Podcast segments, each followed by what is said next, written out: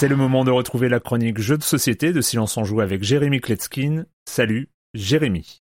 Salut Erwan, cette semaine une chronique un petit peu spéciale, je ne vais pas parler d'un jeu, mais d'une gamme de jeux. L'innovation nous vient d'Angleterre, l'éditeur s'appelle Button Shy Games et ils ont inventé les Wallet Games. Les jeux sont présentés dans des petits étuis en plastique qui se replient euh, des porte-cartes, dans lesquels on va trouver un petit livret d'instructions et au maximum une trentaine de cartes. Et donc aujourd'hui je ne vais pas vous parler d'un jeu, ni de deux jeux, ni de trois jeux, mais de huit jeux, huit jeux de cartes. Il y en a beaucoup plus dans la gamme, je me suis fait une petite sélection, ils ont été adaptés, localisés en français par Matagot, ça s'appelle les Micro Games en France. Je vais commencer par les jeux coop. Chaque catégorie est reconnaissable par la couleur des étuis en plastique. Donc là, c'est du bleu tartiflette foncé. Euh, oui, je sais, j'ai un biais avec les jeux coop, mais je vais essayer de rester objectif et faire le métier. Je vais commencer par Megalopolis, un jeu coop euh, de 2 à 4 joueurs. Les cartes sont tous sur le même principe. D'un côté, on va trouver quatre quartiers, elles sont divisés en quatre couleurs, et de l'autre côté, il y aura des points avec aussi des objectifs. Au début de la partie, c'est la première phase des cartes qui va nous intéresser. On va en poser quelques-unes. Ça va nous permettre de savoir comment on va marquer des points pendant cette partie. De l'autre côté des cartes, on va trouver des quartiers les joueurs vont tour à tour poser euh, sur la table des quartiers pour les assembler et tenter d'obtenir les objectifs et atteindre le nombre de points nécessaires pour gagner la partie ensemble. Très bien, euh, très classique aussi, mais bon coop. Hein. Le deuxième jeu dont je voulais vous parler qui est aussi coop, c'est Smithen. C'est un jeu pour un ou deux joueurs. À deux joueurs, on va devoir euh, assembler des carrés de neuf cartes, chaque joueur ayant dans sa main des cartes avec un numéro, c'est l'opposition de la carte dans un des deux carrés et un pouvoir. Et donc à chaque fois qu'on va jouer une carte, on va aussi imposer à son coéquipier une contrainte de pause et on va essayer de pas se retrouver coincé. Smithen n'a pas une durée de vie euh, extraordinaire, mais il est très original et euh, très sympa. Je voulais aussi vous parler d'un des jeux solo de la gamme qui viennent dans des pochettes de couleurs bistre, rhapsodie claire. Celui-ci s'appelle l'île des prédateurs et c'est un solitaire ultra boosté. Vous savez ce jeu où on va faire sauter des pions les uns au-dessus des autres euh, pour qu'il n'y en ait plus qu'un. Bah là on va poser des animaux, une grille de 4 par 4 de valeur de 0 à 15. Les animaux à la valeur les plus élevées sont les prédateurs, ils vont manger les animaux avec les valeurs les moins élevées de manière orthogonale. Mais il y a des textes, des pouvoirs sur chacune des cartes. À chaque fois qu'un animal en mange un autre, il faudra appliquer le pouvoir qui est écrit sur cette carte. En fait, c'est un puzzle, c'est pas un vrai jeu de société parce qu'il n'y a pas de, de, l'aspect société, mais c'est un vrai puzzle et j'aime beaucoup. Viennent ensuite les jeux compétitifs A2, la catégorie duel, qui viennent dans des pochettes en plastique couleur mauve Afghanistan, tracite foncé. Commençons par un jeu qui s'appelle Hiérarchie qu'on a beaucoup aimé. Alors ce sont des cartes à double face. D'une face c'est la couleur d'un joueur et de l'autre c'est l'autre joueur. C'est la grande particularité de ce jeu. Toutes nos cartes sont posées face visible devant nous et on va créer une ligne.